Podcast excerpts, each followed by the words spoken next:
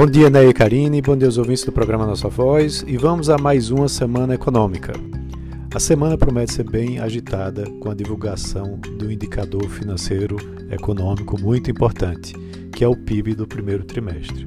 Após a semana passada ter sido muito positiva no mercado é, acionário brasileiro, com o Ibovespa atingindo os 125 mil pontos, né, chegando aí ao seu teto, a gente vai ter divulgação de dados importantes aqui no Brasil e também lá nos Estados Unidos. Vale lembrar que lá nos Estados Unidos, na segunda-feira, é feriado, onde as bolsas locais vão estar fechadas. Isso deve reduzir o volume negociado aqui no Brasil.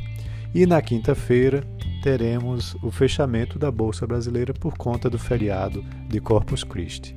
É, também é importante a gente acompanhar mesmo com a bolsa fechada, o movimento dos ADRs, né, das empresas brasileiras que são negociadas lá em Wall Street, que aí dá para a gente ter uma sinalização do que vai acontecer no dia seguinte. No campo político, a gente tem o andamento da CPI da pandemia é, e temos algo muito importante na terça-feira, que vai é, trazer aí uma solução para os impasses envolvendo ainda o orçamento de 2021. A sessão é, vai analisar 18 vetos presidenciais e três projetos de lei, entre eles os, P, os PLN 4, 5 e 6. O 4 restabelece cerca de 20 bilhões ao orçamento desse ano para o pagamento de benefícios sociais. Já no PLN 5, ele abre crédito especial no valor de 584 milhões para ações aí no âmbito dos ministérios do Desenvolvimento Regional, Defesa e Mulher, Família e Direitos Humanos e, por último, o PLN 6 abre crédito é, suplementar de 1,09 bilhão para mais seis ministérios: Ciência, Tecnologia e Inovações, Economia, Meio Ambiente, Defesa, Desenvolvimento Regional e Mulher, Família e Direitos Humanos. E aí vamos ao é, ao indicador mais importante dessa semana. O PIB do Brasil do primeiro trimestre será o grande centro das atenções na agenda é, econômica de indicadores durante essa semana.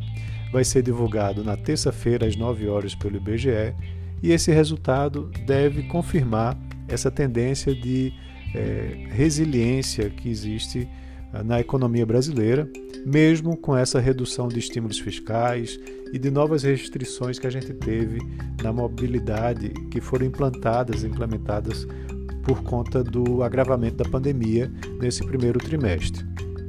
Vale lembrar que no quarto trimestre de 2020 a gente teve um crescimento da economia brasileira de 3,2%, mas mesmo assim o ano encerrou com a queda de 4,1%. Aqui no Brasil, na quarta-feira, é, também teremos um dado importante, que é a produção industrial do mês de abril, né, que vale lembrar, tivemos uma queda de 2,4% no mês de março e deve seguir com essas flutuações né, por conta de restrições de mobilidade que ainda estão vigentes.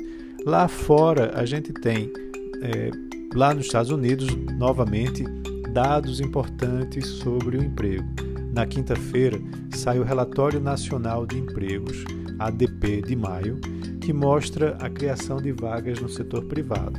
E na sexta-feira, a gente tem também o payroll, né, que é sempre acompanhado todas as sextas-feiras pelo Fed e pelo mercado financeiro para entender como que a taxa de desemprego tem se, é, tem se mantido lá nos Estados Unidos, para também sabermos se o Fed vai promover novos estímulos monetários ou não.